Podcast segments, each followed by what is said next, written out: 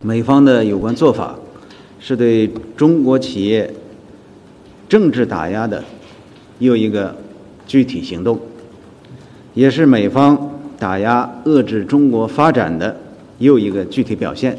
我们对此表示坚决反对，将证券监管政治化。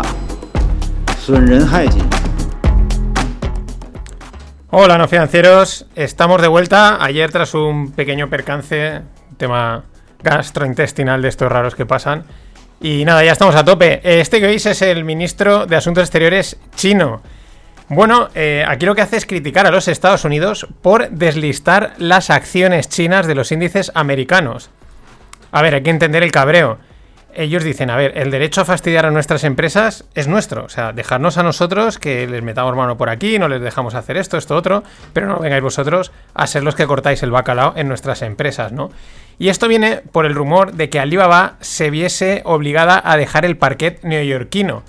Y es que Alibaba últimamente está envuelta desde hace ya meses en bastantes noticias y se ha visto en la cotización, lleva una caída en bolsa bastante espectacular.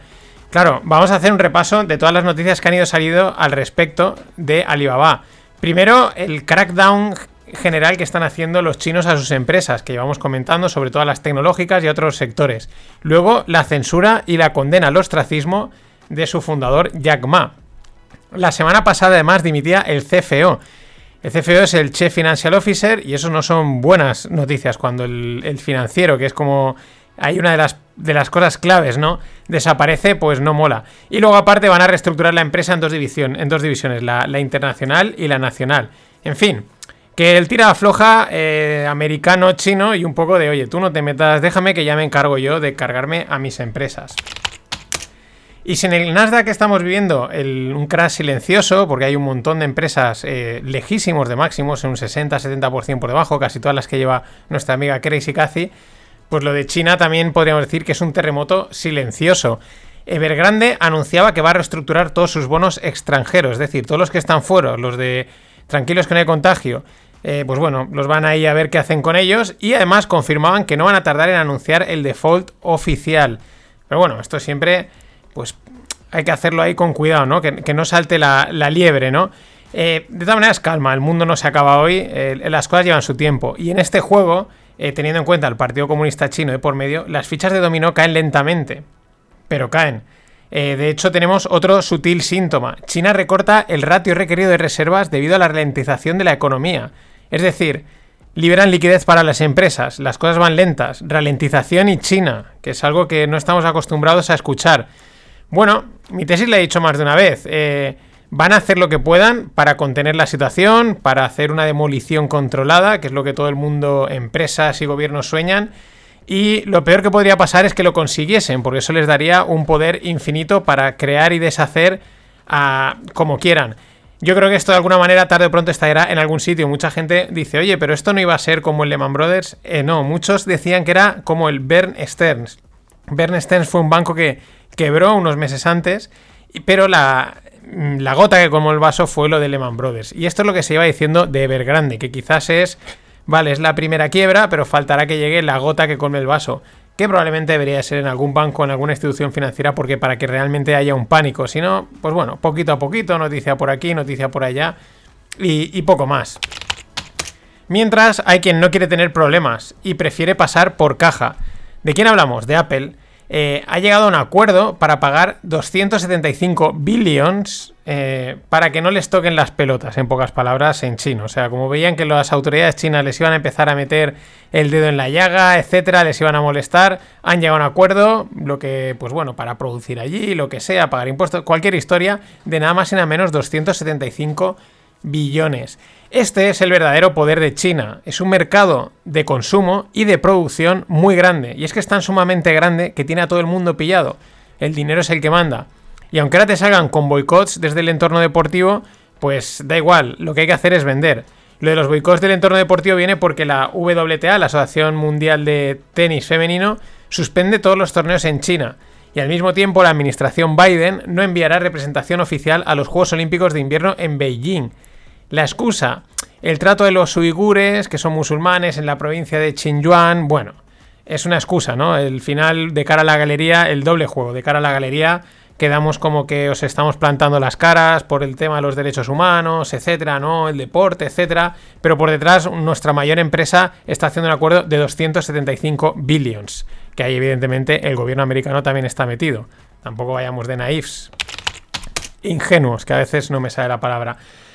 Demandas. Facebook es demandada por los refugiados Rohingya. Rohingya. Por permitir discursos de odio contra su comunidad. Pero ojo, la cifra de la demanda es de 150 mil millones. 150 billions. Ahí es nada. Tela marinera. Vamos a ponerlo en contexto. La caja libre de Facebook es de 71 billions. Así que, vamos, necesita dos cajas netas para poder pagar esta demanda que veremos cómo prospera, dónde acaba, pero no deja de ser significativa. Quizás Facebook pues, puede pegarle una llamadita a los de Tether y le ayuden a, resolver estos temas que ellos yo creo que saben. En cualquier caso, Facebook parece que lleva la negra. Eh, pobre Mark, últimamente son todo palos contra él. Y Tesla tampoco se va de rositas. La SEC abre una investigación por no haber notificado hace unos años, que no, es de ahora, es de hace unos años, no haber notificado problemas con los paneles solares. La SEC es que es, no sé qué es más rápido, si la Unión Europea o la SEC, es, acojonante. Y siguiendo con los, coches eléctricos, nos vamos a Ford. Su CEO, su Chief eh, Operations Officer, eh, bueno, el que hace ahí un poquito de todo, espera ser el, dice que espera que Ford sea el mayor productor de coches eléctricos dentro de unos dos años, con una capacidad anual de producir cerca de 600.000 coches. Ahí es nada, ya me parece una, decisión importante, ¿no? una apuesta importante, aunque el tema es lo de siempre, ¿no? Eh, sí, coche eléctrico, pero ¿cuál va a ser la batería, el sistema, si el hidrógeno, si el no sé qué? No sé. Ya sabemos que hay mil historias por ahí, pero no deja de ser un... Aquí estamos, vamos a ser el segundo mayor productor. Y siempre que se habla de Tesla y de coches eléctricos, pues también sale por ahí, porque no sé a quién se le ocurrió, pero el tema de Volkswagen, que si compraría Tesla, etcétera. Bueno, eh, como fabricante de coches, eh, a, Volkswagen también le preocupa el tema medioambiental, como a todos, ¿no? Hay que estar ahí. Hasta el punto que por primera vez ha cerrado un préstamo cuyas condiciones eh, dependen de alcanzar objetivos de sostenibilidad.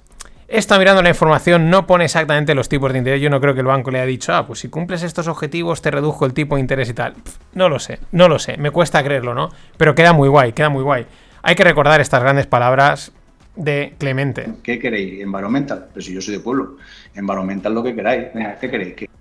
¿Qué? queréis? Pues así, ¿qué queréis? Así igual irían los, de, los, del banco a Volkswagen, lo que queráis. ¿Qué queréis? ¿Un préstamo medioambiental? Pues os lo damos.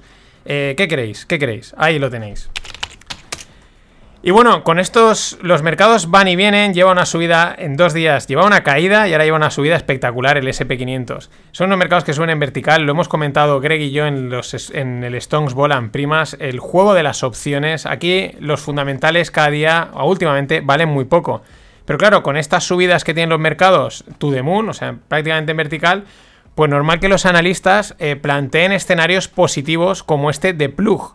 Plug es una empresa de energías alternativas, energía eléctrica, etc. Bueno, plantean nada más y nada menos que un múltiplo de 500 veces el valor de la empresa respecto al EBITDA. O sea, una valoración de 500 veces lo que vale la empresa dividido del EBITDA. Y 50 veces el valor de la empresa respecto a las ventas, ¿vale? Que son múltiplos de valoración, ¿no? Cuánto vale respecto a tus ventas, cuánto vale respecto a tu EBITDA. 500 eh, veces, claro, viendo el mercado dicen, pues ¿por qué no? Pon 500 y, y, no ponemos 1000 porque quizá ya es demasiado. Tal cual, ¿eh? Espectacular. Claro, mejor sería que pusiesen desde mi punto de vista la estimación de contratación de opciones call que esperan con respecto a Plug y el consecuente gamma squeeze. Porque lo que he dicho, visto lo visto últimamente, las valoraciones fundamentales de las empresas mm, pues están pesando muy poco. Lo que pesan son las opciones.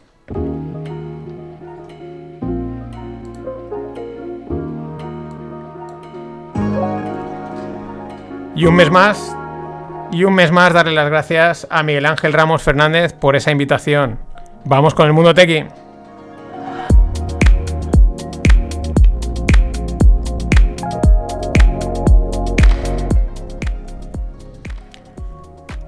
Bueno, ¿y qué os creéis? ¿Que la religión no escapa del mundo tecnológico? Pues no, y es un gran nicho. Glorify, una startup para cristianos que acaba de cerrar una ronda de 40 millones, liderada por A16Z.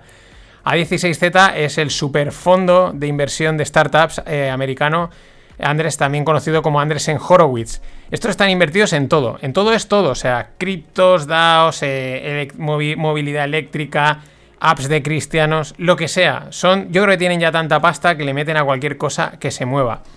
Ojo, no es la única app dedicada a crear comunidad entre los religiosos. Por ejemplo, también está Pray.com, dedicada a historias de la Biblia para antes de dormir, que levantó 34 millones en el 2016. O por ejemplo, y esta es espectacular, Ministry Brands, que es una marca de ropa religiosa para ayudar a las comunidades a que creen su ropa y esas cosas, que fue adquirida en 2016 por 1,4 billions. Y es que muchas veces eh, se rechaza la religión de, pleno, ¿no? Porque queda como viejo, queda como arcaico, no queda moderno, no queda progre. Y sin embargo, es que es un nicho muy, muy fiel, aunque suene a chiste de Matías Prats, pero es que es verdad. A mí me llama siempre mucho la atención, no sé si os habéis fijado, esas librerías o tiendas de figuras religiosas que siguen en pie sin inmutarse. Ahí, en el centro de las ciudades. Dices, ¿esto aún lo sigue comprando gente? Sí, porque esto sigue abierto. Me fascinan. Y bueno. Un tribunal de Miami declara a Craig Wright y a Kleinman como co-creadores de Bitcoin, de tal forma que serían propietarios de 1,1 millones de bitcoins valorados en unos 54 billions a fecha de hoy. Al mismo tiempo, Wright tendría que pagar 100 millones por saltarse la propiedad intelectual. Le tendría que pagar a Kleinman. Realmente es, es un juicio que tienen entre la familia del fallecido Kleinman y Craig Wright por derechos intelectuales y tal. Y ahí de paso está metida la propiedad de quién creó Bitcoin. El tema es que nunca se ha sabido quién es el creador de Bitcoin. Siempre han parado bajo el seudónimo de Satoshi Nakamoto. Las especulaciones son infinitas y el misterio mayor. Craig Wright, a raíz de esta polémica y tal, clamó ese título y lo ha llevado hasta los tribunales. Nadie le cree porque en teoría era tan fácil como mover alguno de los primeros bitcoins que se minaron. Es decir, eh, los primeros los minó el propio Satoshi porque estaba él solo y ahí están, que es ese 1,1 millones. Por lo tanto, pues tiene la clave, lo mueves y ya demuestras que eres tú. Eso nunca lo ha hecho, él pone sus excusas, por lo tanto cuesta todo un poco raro, como que cuesta de creer que sí, que no, pero ahora llega al tribunal y le da la razón. Pero tampoco se ha notado mucho, tampoco ha habido mucho revuelo, tampoco ha habido impacto en la cotización. Bueno, la cotización al final lo que le ha pasado a Bitcoin hoy es que está subiendo un 5%. ¿Por qué? Pues porque el SP y el Nasdaq están subiendo como un tiro, que es lo que pasa siempre. Al final al mercado, de momento, lo que le importa es si hay nuevos máximos históricos o no. El resto, rollos patateros. Nada más. Hasta mañana.